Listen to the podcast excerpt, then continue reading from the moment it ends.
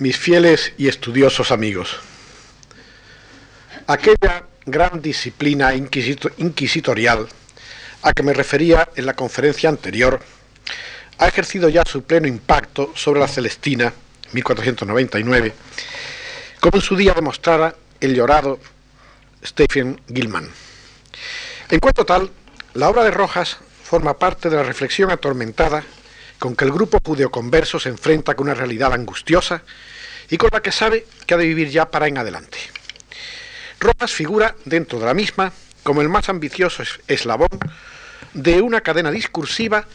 iniciada por el viejo trovador Antón de Montoro y visible hasta el primer cuarto del siglo XVI, y quizás un poco más, con nombres como los de Diego de San Pedro, Fernando del Pulgar, Juan Álvarez Gato, el médico Villalobos, el bufón Francesilio de Zúñiga y algunos eh, o bastantes primitivos del teatro. Por otra parte, es sólo la acostumbrada visión de túnel, ceñida a lo occidental y latino, la que podría dar un aire de novedad o sorpresa relativa a la modestísima idea de que difícilmente podría sustraerse Fernando de Rojas al clima filosófico que le resultaba más cercano. Aspectos esenciales de la Celestina hallan un espontáneo encuadre, como veremos, y como ya en gran parte hemos anticipado, en las tradiciones ya descritas, solo que ahora también exacerbadas hasta el punto de entrar en conflicto consigo mismas bajo una tensión de las más fuertes urgencias vitales. Si Rojas muestra una básica ascripción a la corriente del racionalismo hispano-semítico que traté de esbozar a grandes rasgos en la conferencia anterior, es preciso entender al mismo tiempo que su dependencia de ella no es de ningún modo ni servil ni incondicional. Rojas no era un hombre de escuela, ni tampoco un hombre de clasificación fácil. No había nacido para dejarse imponer eh, moldes, sino para romperlos. Y de no ser así, no estaríamos aquí hoy eh, congregados para el estudio de su obra. Podemos tomar como ejemplo típico lo que en ella ha ocurrido con la idea del sexo en cuanto foco de la actividad humana y el reconocimiento del amor como puro coito, que la elocuencia manipuladora de Celestina problematiza allí tan a fondo. Sabe esta, sabe Celestina desde el principio, que el imperio avasallador del sexo garantiza el triunfo de sus corruptores manejos. No hace con ello sino proceder de acuerdo con la forma como los aristotélicos radicales ponían dicho aspecto de la conducta humana bajo la ley del instinto. La psicología averroísta tenía su centro de gravedad precisamente en el estudio de las pasiones, y por ello la visión delectable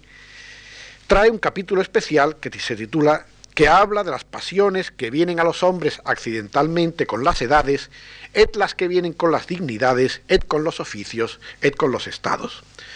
Pero a vez Roja habría destruido su propio discurso si dejara escapar a Celestina de la misma tenaza que tan diestramente maneja.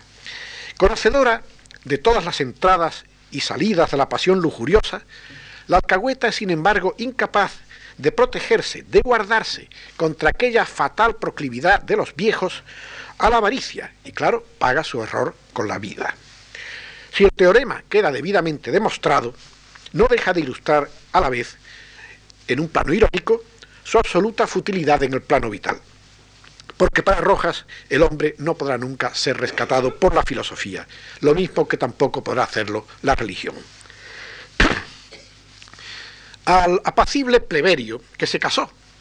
pero que al parecer nunca se enamoró, el embate de la pasión cegadora se ha desplazado al terreno del sentimiento paternal, y lo ha hecho para causarle el trauma, el trauma abrumador y amargo del despertar que ya sabemos. Anegado de dolor ante el cuerpo destrozado de su hija, reconoce cómo su equivocación ha sido el de haber hasta allí creído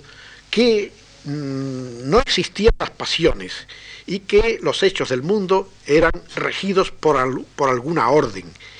sin reconocer hasta aquel momento la desesperada situación del hombre en el mundo. De esto lo que equivale a un elocuente comentario cierta traducción francesa de la época introdujo por su cuenta aquí un nuevo personaje, un personaje llamado Aristón, con la única finalidad de pronunciar allí como contrapartida, a modo de contrapeso, la clase de prédica cristiana que hubiera sido de esperar en semejante caso y que en el texto de Rojas defraudaba de medio a medio y que naturalmente fuera de España resultaba sumamente chocante. La crítica ha tenido después las mismas insuperables dificultades para conciliar con una perspectiva cristiana aquella alienación en un mundo sin sentido, donde se reduce la suerte del hombre sobre la tierra a un puro sufrimiento sin ninguna otra ulterioridad. Dicho problema, con el carácter ateleológico de la Celestina, induce, como sabemos, a ciertos críticos de hoy a ignorar su presencia en el plano fundamental o estructurador de la obra. Pero no es solo el discurso de Pleberio, porque la idea de la vida como un torbellino incomprensible que allí culmina no ha estado ausente en ningún momento de la obra si vamos a examinarla atentamente. No es solo el peso ya decisivo de eh, tantos azares, sino también el agudo sentido de anómica contingencia que se insinúa por todas partes y que puso de relieve Gilman en su estudio del maravilloso pasaje de Sempronio en que comenta el amontonamiento de novedades que a cada día ocurren, y donde un temblor de tierra, la toma de Granada, la muerte de su padre y la borrachera de Cristóbal están llamados a desvanecerse por igual de la conciencia al cabo de tres días. Ahora bien, nada de esto puede ni debe causarnos la menor sorpresa dentro de la tradición filosófica que aquí he venido acotando. La misma visión deleitable, que como ustedes ven actúa con un verdadero, hilo de Ariadna para entender a la Celestina, ha tenido grandes dificultades para demostrar, contra el desorden y maldad del mundo, que el hombre exista en éste para servir a alguna causa o fin particular. El entendimiento peregrina allí al monte sagrado de la verdad y de la razón, para que le saquen de su atormentada perplejidad. Y dice el texto, según su juicio, tantas eran las diformidades, las abominaciones que los hombres eran halladas, que le parecía no haber sido hechos por algún fin especial o apartado de los otros animales, como mayor desordenanza fuese hallada en los hombres que en aquellos, y que aunque le habían dicho que había Dios, en retribución de bien y de mal, que esto no lo creía, como viese lo contrario, Cabía a los justos sufrir penas, en morir lacerados, y los virtuosos son perseguidos, en los malos ser galardonados por los maleficios, en vivir honrados, amados, en ricos, en morir en aquellos estados. Claro, lo que ocurre es que allí la razón y la verdad no pueden contestarle nada, entonces lo conducen, conducen a este insatisfecho entendimiento a la casa de la sabiduría, que es algo así como decir a un lugar donde impera la religión, y donde le dan en realidad una rapidísima lección de parvulario acerca de la existencia de Dios y del fin último de cada individuo. Pero lo que a las claras ah, de veras nos dice Alfonso de la Torre es que no hay ninguna solución fácil ni racional para este problema. Rojas no tenía, por supuesto, nada de existencialista en un sentido actual pero sí había sido profundamente afectado por una tradición filosófica cuyo Dios es un puro supuesto metafísico, impersonal e incomunicable, además de ajeno a toda capacidad de providencia por su inadecuación para inferir en el mecanismo de causas segundas que rigen este corruptible mundo sublunar, que es donde el averroísmo pone el nivel de la intervención divina, de la órbita de la luna para abajo reinan las causas segundas y no ninguna providencia ni ninguna acción directa de Dios. La visión de tarde no nos decepciona tampoco en su continuo bregar con la idea de que el mundo se haya gobernado, dice, por un ligamento et concatenación indisoluble de causas superiores a la cual llaman fado, y que se rige nada más que por el mero influjo superior de los cuerpos celestes. De un modo característico, el bachiller Alfonso de la Torre achaca a ciertos blasfemadores del israelítico pueblo, noten esto, del israelítico pueblo, y no a nada venido ni de París ni de Padua, esta nefanda doctrina de que Dios había desamparado la tierra. En otras palabras, el fondo del problema no es aquí otro que el llamado Deus otiosus del averroísmo, que por primera vez se está esfumando o está muriendo a la moderna para la conciencia intelectual de Occidente. Solo que Rojas, a su vez, no puede menos de contemplarlo en una nueva cota de punzante contradicción, más que como cifra de un destino humano hipotecado a unas opciones desesperadamente sombrías. Tales planteamientos podrán extrañar únicamente a quien olvide que la negación o recorte de la providencia constituía desde los primeros años del siglo XV un grave y constante problema en las aljamas peninsulares. El rabino Hasdai Crescas lamentaba en 1410 el camino por donde la providencia, eh, la, doctrina de la providencia había llegado a hacerse eh, incomprensible o inaceptable para los judíos de su tiempo. Y por eso hacía de su defensa, es decir, de la defensa de la providencia, uno de los pilares de su contraofensiva antiaverroísta. Comparativamente, las dudas o dificultades respecto a la providencia van a ser también, vamos a ver ahora, un tema obsesivo en el lado cristiano. Su vehículo o disfraz más común son las alegorías o reflexiones acerca de la fortuna, que por todas partes se multiplican en la literatura del siglo XV y que por rutina, simple rutina, se vienen escribiendo en un 100% a un clima prehumanístico de tipo occidental. Y no es decir que naturalmente no hayan coadyuvado ¿verdad? tendencias de este orden. Pero sin ir más lejos, ahí está la dilatada y no poco revuelta polémica sobre providencia, fortuna, ventura y hado, nótese la riqueza de terminología, en ese cancionero de Baena tan alejado de veleidades clásicas. La misma preocupación en torno al mismo problema de caso, fortuna y fado sella también muchas páginas de la visión deleitable. Lejos de ser solo una cuestión erudita, estamos ante lo que se nos perfila como una dolorosa obsesión de época que traspasa popularizada tanto a cultos como a incultos y en torno a la cual se afinan lo mismo eclesiásticos que seglares, judíos, moros y cristianos, tanto nuevos como viejos. Los esfuerzos más serios por el lado cristiano son una serie de tratados escritos por autores que se ven empujados por sus responsabilidades jerárquicas, sobre todo de tipo eclesiástico, y no por ninguna afición estudiosa, a salirle al encuentro de una situación de tanto peligro. No abrigan por ello pretensiones de originalidad doctrinal. No destacan tampoco por su pericia teológica, y desde luego se hallan todos ellos muy lejos de preocupaciones de orden humanístico. A principios del siglo XIV escribe el obispo de Jaén, San Pedro Pascual, su tratado contra los que dicen que hay fadas et ventura, et horas menguadas, et signos, et planetas en que nacen. Y lo hacía porque se encontraba en ese momento cautivo en Granada, donde iba a morir después, y ver allí cómo muchos cristianos renegaban continuamente a su alrededor o ante la argumentación de supuestos sabios que dice no facen diferencia entre los hombres y las bestias, y peores son ellos que las bestias. Finalidades del mismo orden impulsan también al obispo de Cuenca, Fray Lope Barrientos, un siglo más tarde, con su tratado de caso o fortuna, y al semi desconocido Gonzalo Morante de la Ventura, con su diálogo sobre la predestinación y el libre, el libre albedrío, descubierto hace unos años por el jesuita Juan de Dios Mendoza Negrillo. Y es este mismo estudioso, Mendoza Negrillo, quien de continuo registra algo también inquietante, que son serias claudicaciones y caídas doctrinales, incluso en estos autores a priori comprometidos con la ortodoxia porque es que, hay que decirlo también con toda claridad, la situación de la teología en Castilla dictaba de ser brillante, se hallaba en realidad en un estado de crisis muy profunda.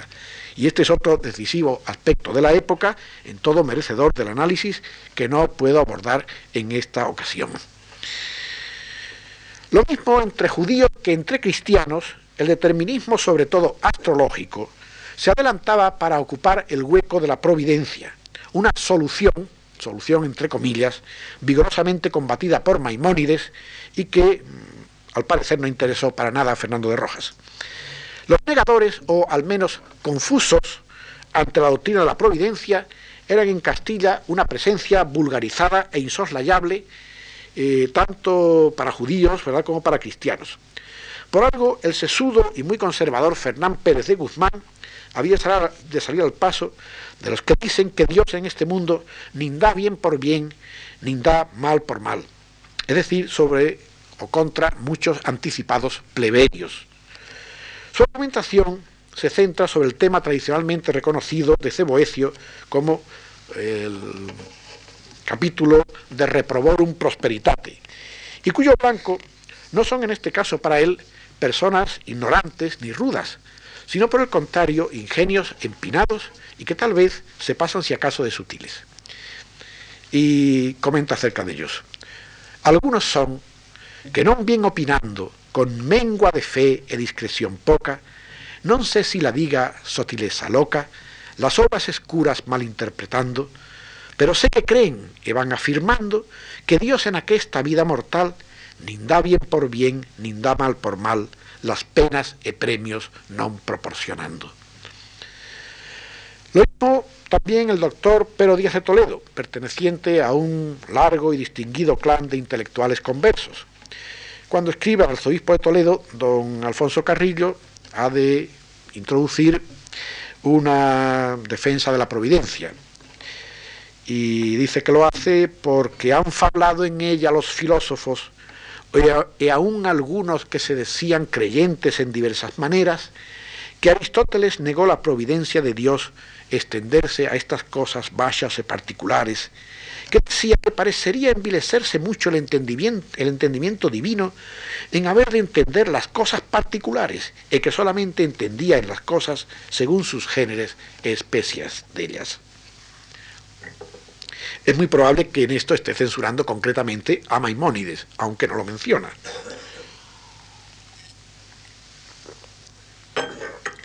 A remolque, como siempre, de este, es decir, de, Maimónides, la visión deleitable se había esforzado en demostrar por la vía de lo que hoy llamamos el optimismo metafísico, que las infinitas desordenanzas del mundo no son imputables a Dios, y que si bien su providencia no puede extenderse a las cosas particulares, la naturaleza se ocupa de ellas en funciones delegadas de mayordomo. Era es evidentemente un intento de acercarse todo lo posible a la ortodoxia. La indiferencia de Rojas hacia todos estos discursos paliativos no podrá ser más absoluta. En realidad, el joven autor rompía con Maimónides tan radicalmente como lo hacía con la ortodoxia cristiana. Lo mismo ante una ah, como ante la otra, el mundo del hombre es para él ininteligible y cruel. La concepción teológica de la vida humana e individual constituía una tesis eh, trillada para todo averroísta y que vamos a ver después también de Rojas, vamos a ver por ejemplo en Alonso Núñez de Reynosa, en su Historia de los Amores de Clareo y Florisea y de los Trabajos de las Inventura Isea, Venecia 1555, una mezcla de novela bizantina y novela pastoril, muy centrada sobre el estado de ánimo de la diáspora marrana en aquellas fechas, donde viene, ya digo, una, ah, un perfil ¿verdad? de este estado de ánimo y de las raíces filosóficas del mismo, o perfectamente trazado. No hay que olvidar que la, la interpelación a Dios por sus inescrutables designios era y es una constante sentimental e incluso una provincia no despreciable de la experiencia religiosa hebrea, que va desde el libro de Job hasta Elie Wiesel y la actual literatura del Holocausto. El abstenerse de incidir en dicha actitud a la vista de las circunstancias que los afligían era sin duda un mérito excepcional para muchos conversos de la época. Emociona así, por lo menos me emociona a mí, ver por ejemplo al espiritual jesuita, el padre Luis de la Puente, eh, cuando narra la vida de su padre,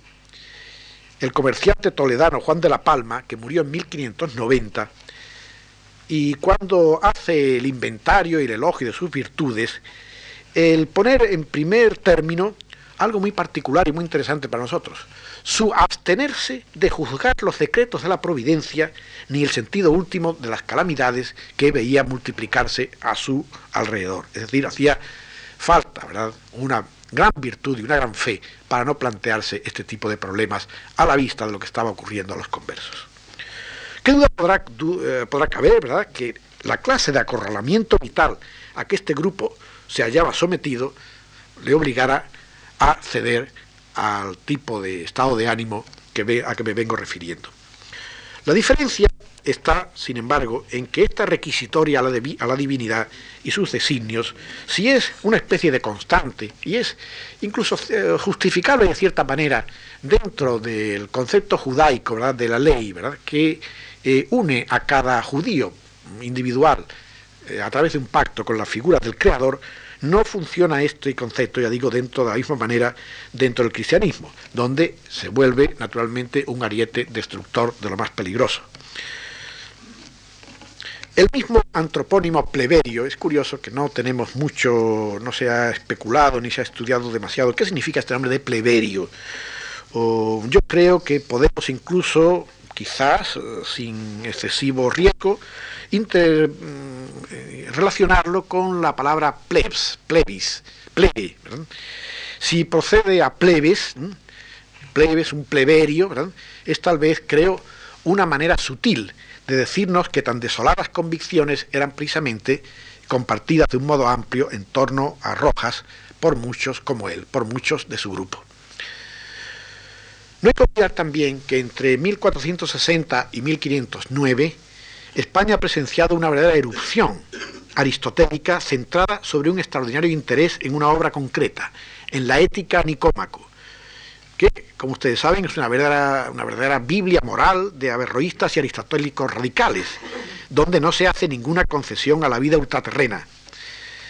El mismo Rojas, según concluye el estudio de mi discípula Dorothy Severin, se había entrenado en un aristotelismo muy obvio, aunque queda aquí un problema por aclarar, y es el que no sabemos, el que estamos todavía bastante desorientados, para decidir hasta qué punto este aristotelismo dependía o es explicable únicamente por la enseñanza oficial salmantina, es decir, si no han obrado en él eh, elementos de procedencias muy, muy distantes.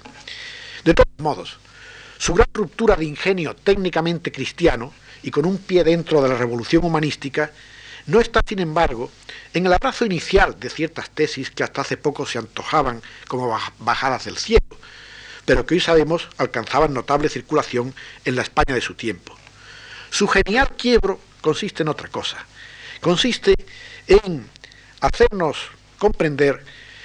eh, esta idea del hombre abandonado al acontecer, pero no abandonado al acontecer en el sentido del derelicti sumus agustiniano, sino en el del caos de un mundo sin providencia, es decir, en ese borbotón del que solo estoy de pleberio. Y que esto se le ofrezca después a partes iguales, a Rojas, tanto como una inconmovible realidad metafísica, como también un destino humano infinitamente doloroso e inaceptable. Tenemos que comprender algo especial acerca de aquel término, de aquella frase tan repetida en los procesos inquisitoriales del nacer y morir como bestias. ¿Qué era esto? En un principio, esta cuestión, lo mismo que toda relativa a la que llamaban mm, cuestión de anima brutorum, se presentaba de hecho para la conciencia averroísta como una consoladora aceptación, liberadora, tanto del miedo a la muerte como de difíciles opciones en el terreno de la religión y de la moral. Porque ¿no es acaso envidiable la suerte del animal comparada con la del hombre? Esta orilla es la que, por ejemplo, aborda un poema de Ferran Sánchez Calavera en el Cancionero de Baena, donde dice lo siguiente: Todo el mundo es ser opiniones, empero que lanzan todos a un fito, bestias e aves, e fasta el mosquito, nacen y mueren según los varones. Fuelgan muy, muy ledos los sus corazones, de los hombres simples y torpes, pesados, los entendidos y agudos letrados, penan y amargan las sus intenciones. Hacer las paces con la naturaleza integralmente perecedera del animal es compartir, por tanto, la vida sin angustia y la muerte desproblematizada del el ser irracional. Y es además también este el portillo por donde infinitos averroístas de todos los tiempos se desviaban hacia el epicureísmo, como ilustra la misma Celestina en su corruptor consejo a Pármeno, cuando le recuerda, goza tu mocedad, el buen día, la buena noche, el buen comer y beber. Cuando pudieres hacerlo, no lo dejes. Piérdase lo que se perdiere. No llores tú la hacienda que tu amo heredó, que esto te llevarás de este mundo, pues no le tenemos más de por nuestra vida. Pero ni Rojas ni su pleberio ven tampoco de una manera ecuánime o tranquila ese tipo de escapatoria, cuyo descrédito corre a cargo de la misma desastrosa historia de amor carnal entre Calisto y Melibea, donde un averroísta clásico podría contemplar lo que llamaban el concatenamiento, técnicamente, o armónico despliegue del principio de causalidad,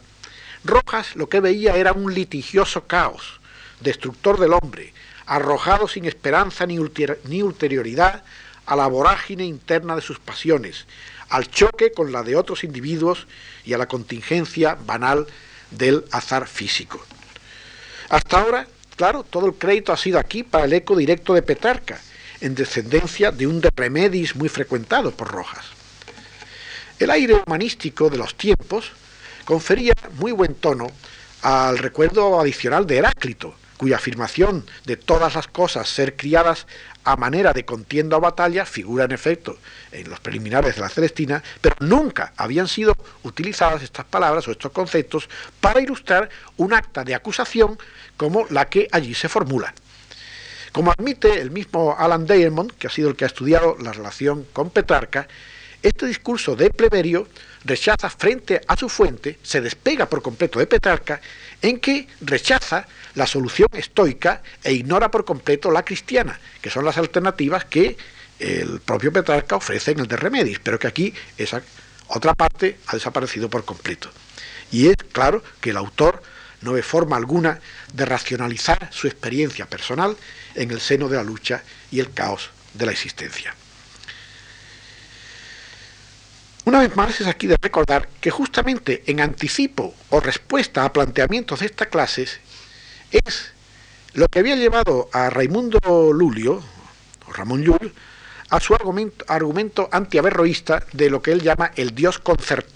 Dios concordante, eh, tesis que creo en vano habría intentado predicarle a Fernando de Rojas. Si bajo tales luces la divinidad empezaba ya a morir para algunos contemporáneos de la otra península, de la itálica, ¿verdad? Casos como el de Lorenzo Valla o Maquiavelo, Rojas la traía además al banquillo con la denuncia semi-blasfema o blasfema del todo que va implícita en las interrogaciones sin respuesta de Pleberio. Con ello distaba de ser tampoco tan único y original, porque la incongruencia de un Dios cruel en relación con el destino humano y capaz de hacer lo que él dice, de matar al que crió, era casi inevitable bajo esta filosofía, y de hecho no dejaba de circular en los medios de cualquier religión trabajados por la misma. De bandero, un término derogatorio, peyorativo, feo, si ustedes quieren, que significa algo así como partidista, injusto, lo califica en una clave, si es, no es lúdica, Ferran Sánchez Calavera, de nuevo. Y Ferran Sánchez Calavera se muestra una vez muy quejoso contra Dios porque dice que no le permite salir nunca de su perenne pobreza. Y ahora además le ha ocurrido algo espantoso, se le ha muerto la mula, lo cual dice que es una catástrofe, que no sabe cómo va a continuar viviendo. Y dice que la muerte, la muerte supitánea, una muerte repentina de la mula, ¿verdad? Es ya el colmo del ensañamiento divino contra su propia suerte. Y por eso dice, eh, pinta su desesperación ante la mula muerta y dice, se representó delante mi viso en cuanto trabajo, afán y tormenta anda mi vida. En parte señero, es decir, un sitio donde estaba solo, di una voz, Señor verdadero, Dios de justicia, mucho bandero, vos falla mi seso según la mi cuenta. Y termina su queja insistiendo en que de aquestos reveses que voy yo tomando, presumo de vos manera de bando. Y después añade, por pura precaución de la Tora, de que sabe muy bien lo que está haciendo, su intención de no pretender ir con nada de aquello contra lo dicho por la Sagrada Escritura. Pero ya se pueden ustedes imaginar el valor de esta clase de confesión. Lo único que nos dice es que sabe muy bien que está yendo contra ella. La dificultad relativa al hado o fortuna quedaba elevada a su máxima altura al ser formulada desde el ángulo de la predestinación, que tanto ronda también por el siglo XV castellano. Una virulenta conciencia del mismo problema se documenta sin dificultad en los círculos conversos, como han mostrado los estudios de Charles eh, Fracker y otros. Unos cuantos años después de Rojas, el de fato de Pomponazzi contrapondría una vez más la crueldad de la predestinación al destino, por contraste envidiable del animal. Dice Pomponazzi, si el alma es perecedera, el hombre entonces no difiere para nada de los seres irracionales. Pero bajo la contraria tesis de la inmortalidad del alma y de la ortodoxia cristiana, sería muy difícil eximir a Dios de injusticia hacia la criatura que sitúa ante un dilema tan odioso como este de la predestinación. El argumento, sin embargo, de nuevo no tenía nada de, eh, de hallazgo, era una cosa ya conocida y que se había discutido antes. Dos siglos atrás, San Pedro Pascual atacaba a los sabios mintrosos, dice, sabios mintrosos. Y notemos que no habla de alfaquíes siquiera, habla de filósofos en realidad. Estos sabios mintrosos que en Granada daban a entender que de todas las criaturas que Dios crió, no habrá criatura más menguada como el hombre. Casi así fuere que el hombre no hubiese en sí poderío ninguno, luego sería dicho cativo, como quien yace en tierra de moros, que no yacen ni es en su poderío. El autor, como ustedes ven, no era ningún estilista, escribía bastante mal, pero dejaba bastante claro también al mismo tiempo lo que quería decir. Y a de lo que se perfila como unos obvios planteamientos de escuela, Calisto había formulado también en esencia la misma dificultad. Al otro extremo de Dante, Dante con su consoladora visión de las almas del purgatorio, en cambio este joven enamorado se revela contra una divinidad cicatera que exige tanto sufrimiento, aun antes de recompensar a sus fieles. Lo hacía, claro, desde la experiencia de aquel otro fuego que es su amor insatisfecho. Y ni siquiera se deja atrás tampoco la característica preferencia por el destino alternativo de los seres irracionales. Como ustedes ven, es una eterna cuestión que una y otra vez nos sale a flote por todas partes. Cuando dice Calisto, por cierto, si el de purgatorio es tal, más querría que mi espíritu fuese con los de los brutos animales que por medio de aquel ir a la gloria de los santos. El más hondo sentido de la obra de Rojas consiste, con todo lo anterior, en demostrar la insuficiencia con que en términos humanos el racionalismo aristotélico se empareja con las ortodoxias judía y cristiana a la hora de enmudecer ante semejantes aporías relativas a Dios y a su relación con el hombre. Su último gesto consiste, por lo mismo, en la presentación no filosófica, sino artística, de una integral futilidad en que anegar todo ulterior sentimiento de, desesperación o conato de protesta. Y es también el resorte trascendental, que sin dejar de abarcarlos, relega a un plano inferior o secundario los discursos relativos a crítica social, política y religiosa, según he apuntado en las conferencias anteriores.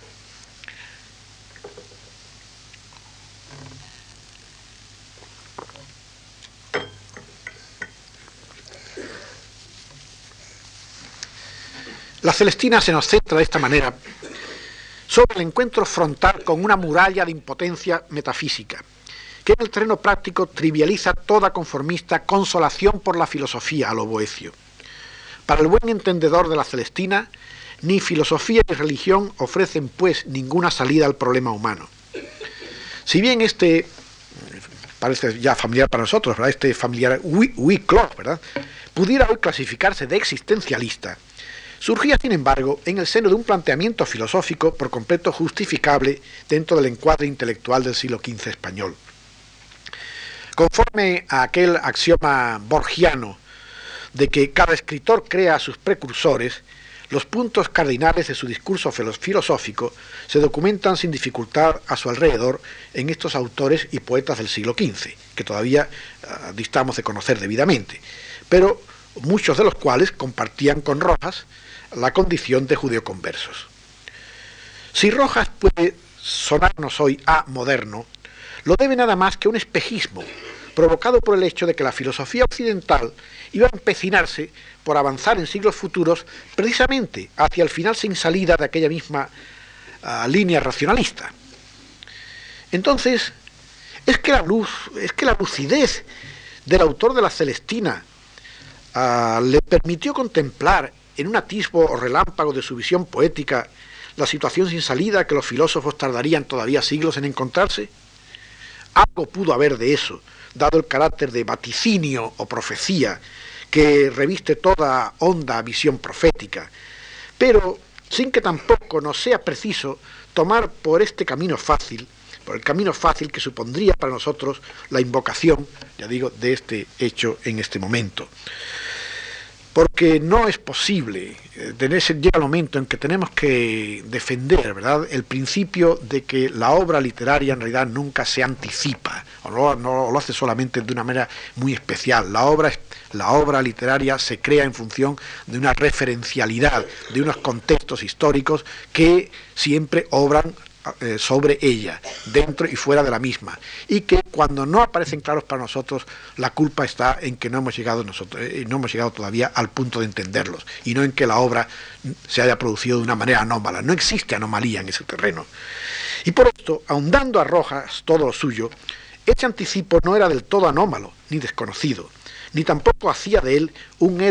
un héroe intelectual ni un caso único. El problema con dicho concepto del hombre había estado desde siempre latente en aquellas filosofías. Es precisamente, además, al vulgarizarse y ceder a un planteamiento más emocional que metafísico, cuando más de cerca mostraban sus insuficiencias, según hemos documentado ya en torno a Rojas.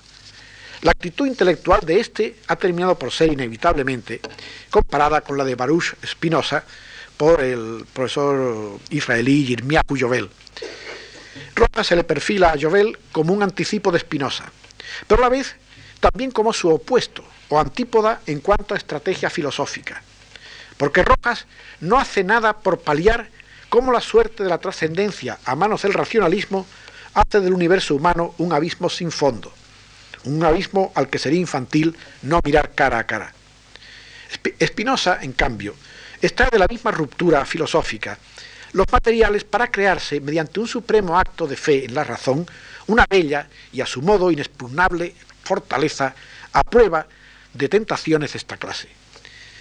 Avanza Spinoza, al fin y al cabo, por el conocido carril de la consolación por la filosofía, y lo hace para que no puedan infiltrársele precisamente la clase de problemas que allí latían y que tanto atormentaban a Rojas.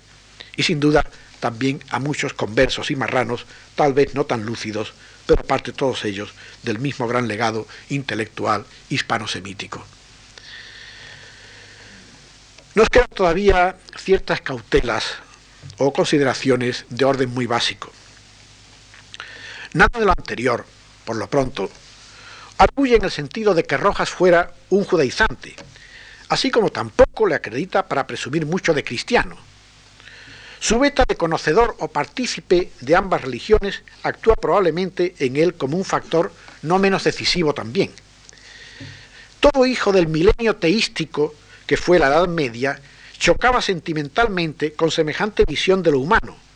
Y por esto, claro, se explica que el racionalismo radical fuera a lo largo de siglos, de estas etapas medievales, un legado custodiado por individuos excepcionales o por conventículos semiclandestinos. La noción de un Dios personal y providente significaba una póliza de seguro para este mundo y también para el otro, a la vez que un ropaje sentimental cuyo despojo dejaba al hombre a merced de las peores intemperies. Es obvio que Rojas concibe como un destino horrible el del hombre perdido en este mundo teleológico, en el que las religiones reveladas han perdido toda posibilidad de vigencia o consuelo para el ser humano. El destino de éste se reduce ahora a un simple dar y recibir golpes, golpes contra otros seres, en el torbellino de una experiencia esencialmente litigiosa, y a sufrir el imperio ciego con que la naturaleza le impone leyes tan inexorables como la del sexo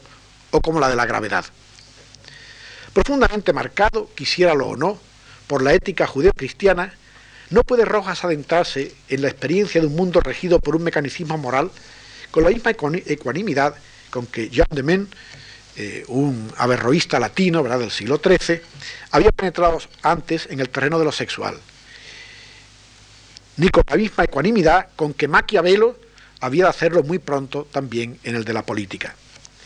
Por eso, el ansia de goce sexual que sume a hombres y mujeres en la Celestina no es tratada allí conforme a una sensibilidad epicúrea, sino como cifra de una atormentada condena a la insatisfacción. Si el hombre pone su inmediata finalidad en el deleite físico, lo que está haciendo es simplemente condenarse a la, peor de las frustraciones. Y por eso, claro está, Melibea se pregunta poco antes de dar fin a su vida, ¿cómo no gocé más del goce? De nuevo una muralla. Si la teoría del amor de Rojas es de base averroísta, sin embargo, tiene también un coronamiento de orden cristiano escolástico, al presentar a la pasión como turbación autodestructora, según había, teorizado el mismo Alonso de Madrigal,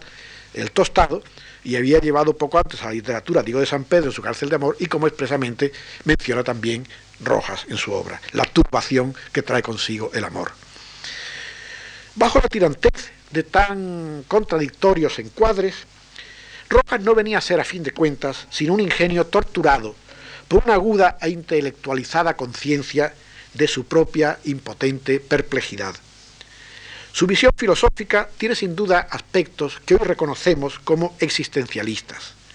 pero que lejos de, resultar un anticipo odierno, se justifican plenamente como un particular mal di siècle. Pero el mal de un siglo cualquiera, ni de cualquier parte, ni tampoco ningún anticipo romántico, ni existencialista, sino de un siglo XV español, un siglo XV de tránsfugas y de desarraigados intelectuales, en el que Rojas ha tenido compañeros menos ilustres, pero no por ello invisibles para la crítica actual. Los documentos inquisitoriales tienen en esto mucho que enseñarnos. Si la Palestina se plantea el problema de la contingencia y de un Dios incomprensible, pues también lo hacía su contemporáneo, el rico judeoconverso turolense Jaime Martínez Santángel el Viejo, sin duda un hombre de no escasa tampoco intuición literaria, como veremos, y que también acusaba a la divinidad de indiferencia ante el destino humano, según el testimonio de un documento inquisitorial, donde se le achaca haber dicho lo siguiente dejad vos estar, que en este mundo es la gloria y la honra, que en el otro no hay infierno ni paraíso, que Dios no es más que un árbol, que el verano face las follas, el invierno las lanza y se caen. Así es Dios, facer y desfacer gentes. Fernando de Rojas tenía a su alrededor muchos anónimos compañeros y precursores, porque la vida intelectual española era entonces así de confusa y así de traumática. El, el semi-desconocido Gonzalo Morante de la Ventura, en su citado Diálogo sobre la predestinación y el libre albedrío, refiere cómo conoció una vez en Berbería a un clérigo llamado Juan Rogel, o Rogel, y que acosado por el eterno problema de estas dudas, había islamizado en aquellas tierras. Pero no lo había hecho por ninguna convicción. Lo hizo únicamente para estar tranquilo, para hallarse seguro y a cubierto de acusaciones entre los moros. Y un día dice eh, Morante de la Aventura que se le confió del todo en los siguientes términos. Le dijo, él le dicho cómo fuera él en otro tiempo cristiano, el que había por nombre Juan Rogel, el que era clérigo de misa, el que se ficiera moro pensando en la ley en la cual fallaba muchas dudas, así en la ley de los cristianos, como en la ley de los judíos, como en la creencia de los moros. He dicho el Juan Rogel que aunque él andaba en hábito de moro, que no era hombre de ninguna creencia, salvo que se andaba por este mundo, mirando et como imaginador de la vida de los hombres. Lo único es claro que Juan Rogel no supo, como Fernando de Rojas, transformar aquel atormentado programa de mirar e imaginar la vida de los hombres en una altísima empresa creadora. Esta empresa, dedicada a la contemplación, claro, no de gentes cualquiera, sino de hombres como él mismo, o dicho de otra manera, desde lo más hondo de la colectiva experiencia conversa, estaba reservada para Fernando de Rojas. Porque este caso de Fernando de Rojas no era, una vez más, y como siempre, como un eterno